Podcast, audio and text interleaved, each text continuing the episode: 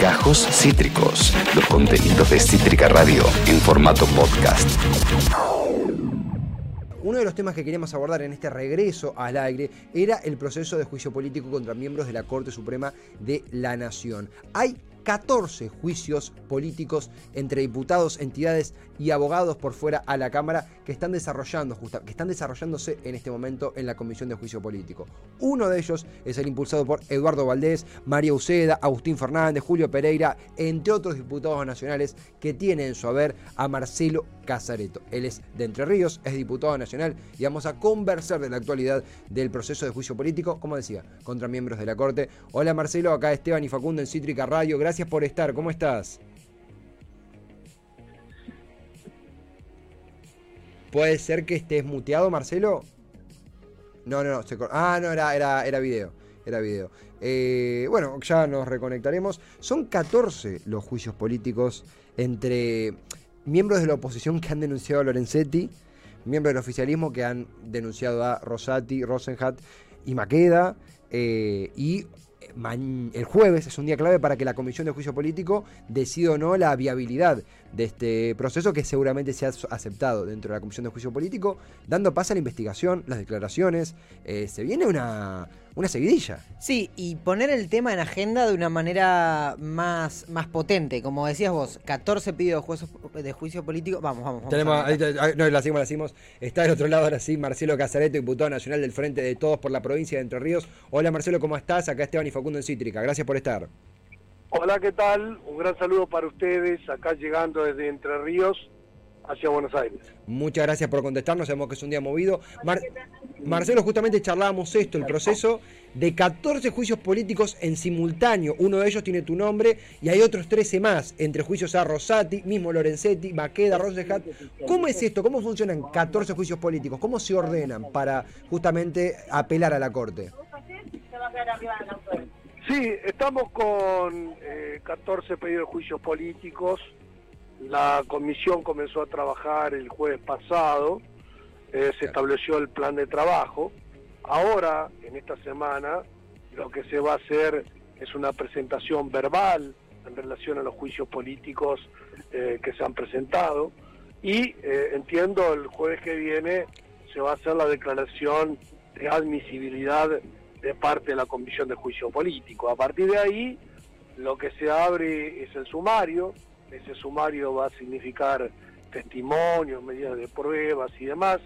Y finalmente, eh, a terminar el sumario en 60, 90 días estimativamente, lo que habrá es un dictamen que posteriormente se va, se va a elevar al plenario de la Cámara de Diputados de la Nación.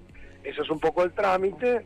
Para aprobarlo en estas instancias hay que tener eh, una mayoría simple de diputados en la comisión, 16 de 31, y bueno, y en el caso de que vaya al recinto, eh, hay que tener dos tercios de los diputados en el recinto y dos tercios de los senadores para perfeccionar el juicio político y finalmente la destitución de los magistrados.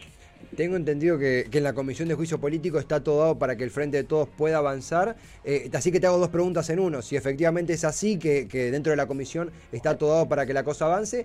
¿Y qué accesibilidad va a poder tener la gente, los usuarios, para poder acceder a los testimonios? ¿Esto es confidencial? ¿Esto es abierto? ¿Cómo vamos a poder acceder a lo que sucede ahí? Sí, se va a transmitir eh, por todos los medios de comunicación.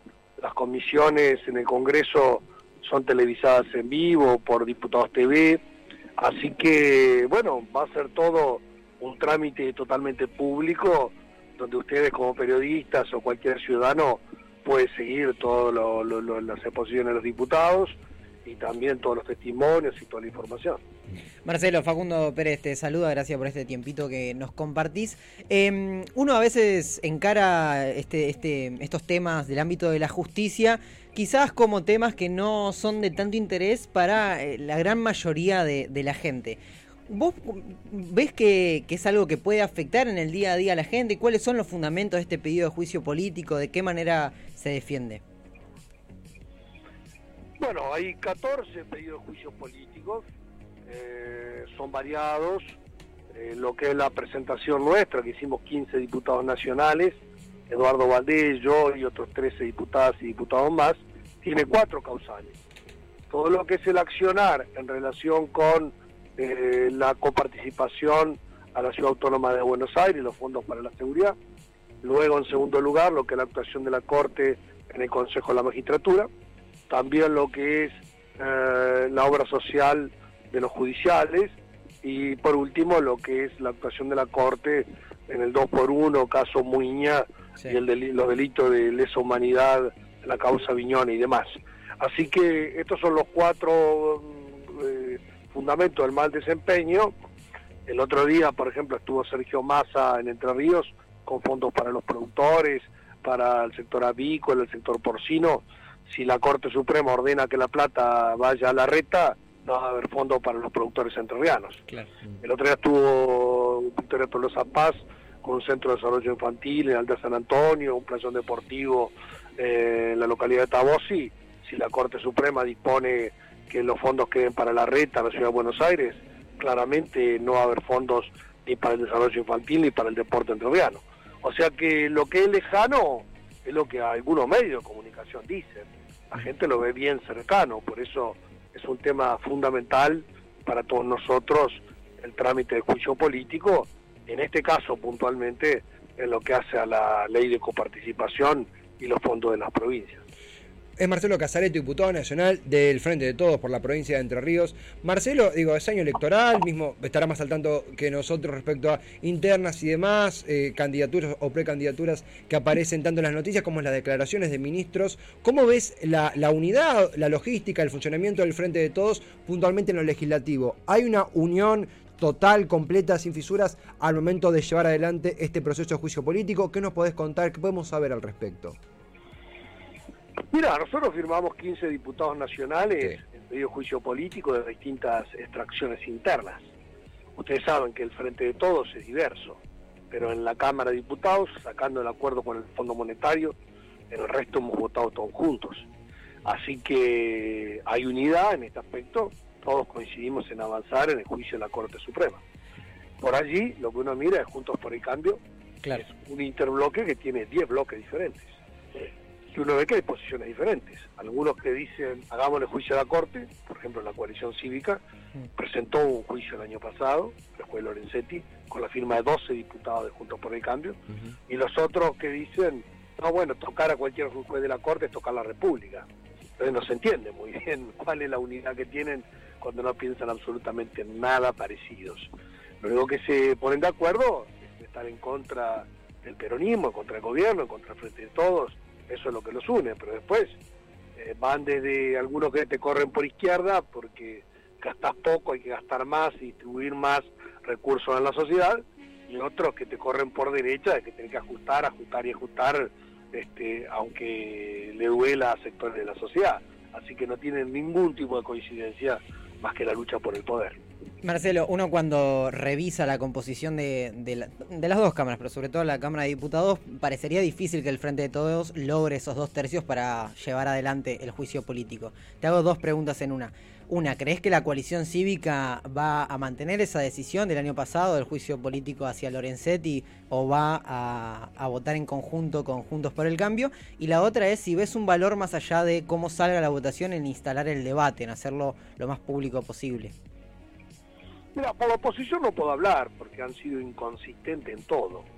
Hace unos días Elisa Carrió dijo que iban a sostener la acusación que planteó el año pasado. Ahora, si después sostienen esa palabra o la cambian, no sé, han cambiado un montón de veces. Hmm.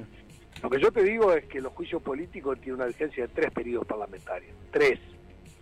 Vos fíjate, los juicios últimos en el 2003 se inició uno en junio y se resolvió en diciembre. Demoró siete meses, seis, siete meses. Eh, el otro se resolvió en diciembre del 2005. El primer caso, Molino O'Connor, el segundo caso, Antonio Bogiano. O sea que demoró dos años y tres meses. Y los juicios políticos del año 46 y 47 demoraron diez meses. Así que la mayoría no es que tenés que tenerla al momento de hacer la presentación. La mayoría la tenés que tener al momento de la votación. Claro. Y en tres periodos parlamentarios lo podés alcanzar en cualquier momento. Marcelo, la, última acá, al menos de, mi parte, puntualmente, uno de los temas que resurgió, que apareció cuando se dio el proceso de inicio, el inicio del proceso del juicio político a la Corte encabezado por el presidente, fue el rol de los gobernadores y un rol que se señaló fue alguien de la provincia justamente que representás, Gustavo Bordet. De hecho, alguna frase se le adjudicó a Alberto que nunca se confirmó de dónde está Bordet. Hablabas de las preocupaciones de los entrerrianos justamente por esta interna, esta, esta problemática por la coparticipación. Eh, ¿Qué balance haces del rol del gobernador Bordet? ¿Fue algo que se sobredimensionó o no? Como representante de Entre Ríos, ¿qué opinas al respecto? ¿Qué podrías contarnos? Mira, yo trabajo con el presidente de la Nación, Alberto Fernández, y trabajo con el gobernador Gustavo Bordet. En este caso, bueno, el presidente se pronunció, algunos gobernadores lo hicieron, no tienen que pronunciarse todos, nos tenemos que pronunciar nosotros los diputados. Así que en el caso del gobernador de Entre Ríos, no fue uno de los firmantes, él sí firmó la revocatoria de los jueces de la Corte, la, revocatoria en extremis y la recusación, pero no firmó el juicio político. Pero nos dejó en libertad a nosotros que lo hiciéramos. De hecho, los cuatro diputados del Frente de Todo de Entre Ríos estamos a favor del juicio político. Así que no, no hay contradicción. Hay una visión diferente porque hay intereses diferentes en el plano nacional y en el plano provincial. En lo personal, este, bueno, yo tengo la expectativa de ser gobernador de Entre Ríos en el próximo turno, así que trabajaremos junto con uno y con otro. Marcelo, gracias por el tiempo en un día bastante ajetreado. Eh, será hasta la próxima. Un abrazo y bueno, buena semana.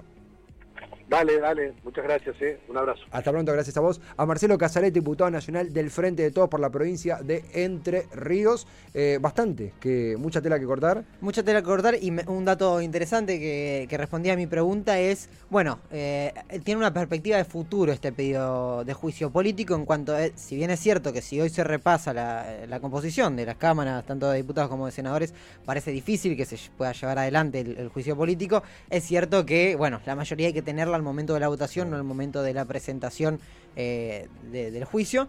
Por lo cual, por ahí, eh, con una, en un futuro, con una composición diferente de las cámaras, pueda llevarse adelante. Lo que sí, eh, va a ser un debate que va a estar instalado y va a ser algo que por lo menos aparece con, vistas a futuro. Sí, sí, hay una proyección a largo plazo. Fue bastante claro, Casareto, mismo desde el principio cuando conversábamos un poquito sobre la presencia de 14 juicios políticos. Y es muy curioso porque cuando vos ves los 14, uno dice, ¿cómo 14 juicios si son cuatro miembros? Pero cuando ves, hay, por ejemplo, hay uno de la coalición cívica que tiene firma de, por ejemplo, eh, Paulo Oliveto, donde van, pero va en contra de Lorenzetti y se complementa con uno al frente de todos, como el que firmó Casa, no, no se complementa, pero coexiste con uno del frente de todos, como el que firmó Casareto, junto a eh, Julio Pereira, Eduardo Valdés, digo, personajes bastante eh, puntuales del oficialismo, eh, que van en contra de Rosati puntualmente, Rosenhrat, Maqueda. de repente la inconformidad con la Corte es un poquito más grande que solo el frente de todos. La pregunta es, como vos mismo lo preguntabas, ¿la coalición cívica se mantendrá en su posición o resignará de uno de los principales rivales de Elisa Carrió, creo que es el rival en el término judicial, que es Lorenzetti. Digo, ¿qué, cómo, ¿qué hará Carrió en ese sentido? Más allá de que ya no es diputada, pero con la coalición cívica, la cual encabeza. ¿El actual pedido de juicio político del Frente de Todos incluye a Lorenzetti a la corte entera? Ya te digo, ahora mismo. Eh, por ejemplo, sí, incluye a Lorenzetti. Sí, sí, sí, sí, Quería, no quería mandar cualquiera, sí. Eso, a, a ver, si bien uno lo puede leer y es la lectura que por lo menos yo hago, eh, que haya 14 pedidos de juicio político contra la Corte o, alguno de sus integrantes, habla de, bueno, una inconformidad con la Corte por lo menos, ¿no? Como una cristalización de un mal desempeño. Pero otra lectura que se puede hacer es una lectura a favor de Lorenzetti. Digo, si te están denunciando de un lado y del otro, es que, bueno, quizás no. Nada, eso, sos lo más imparcial posible. El problema con, lo, claro, el tema con Lorenzetti es que Lorenzetti está peleado con Rosengert, Maqueda y Rosati. Sí, porque le sacaron la presidencia de la corte. Claro, están peleados entre ellos, entre, tres contra uno. Más tienen un lugar vacante que el gobierno, eh, entiendo, reconoce no tener el capital político para llevar a cabo el reemplazo de Elena Hayton de Nolasco, que hace más de un año que está fuera de la Corte Suprema. O sea, es una corte de cuatro muchachos, cuatro señores, eh, par Está todo mal con la corte. Eh, para colmo peleados entre sí. A lo que voy, me parece que es un debate, bien, me parece no, es un debate a largo plazo. Es sumamente interesante. Mencionaba casos de, delitos del 2 por 1 contra perpetradores de delitos de lesa humanidad hasta coparticipación. Y no es un dato menor el hecho de que en el caso de Casareto, que representa Entre Ríos, hable de la inconformidad de los entrerrianos cuando la reta va a salir a, bu- a buscar el voto también, en obviamente, en provincias por fuera de la ciudad de Buenos Aires. Es que el armador de la campaña del Frente de Todos tiene que ver en el hecho de la coparticipación un capital importante. Claro. Eh, digo, es y más si el candidato a presidente por Juntos por el Cambio finalmente es Rodríguez Larreta, que es el jefe de la ciudad de Buenos Aires. Claro. La cara de, de la coparticipación de, de ese lado de la grieta, si se quiere. Digo, es una, la ciudad más chica y más rica del país contra el, el país entero. La- el discurso, la historia ya está contada, está Sí. ahí a mano. Y hablaba de, pro- digo, es, es interesante tomar eso, Casareto, que también, digo, será mm, contenido para otra charla, imagino más adelante, porque hablaba también de que él quiere ser candidato a gobernador, digo, entonces eh, hay una visión también, imagino, electoral, entendiblemente, eh, y será eh, motivo de, de charlas más, mucho más adelante también, o no tan adelante. Acabas de escuchar Gajos Cítricos. Encontrá los contenidos de Cítrica Radio en formato podcast en Spotify, YouTube o en nuestra página web.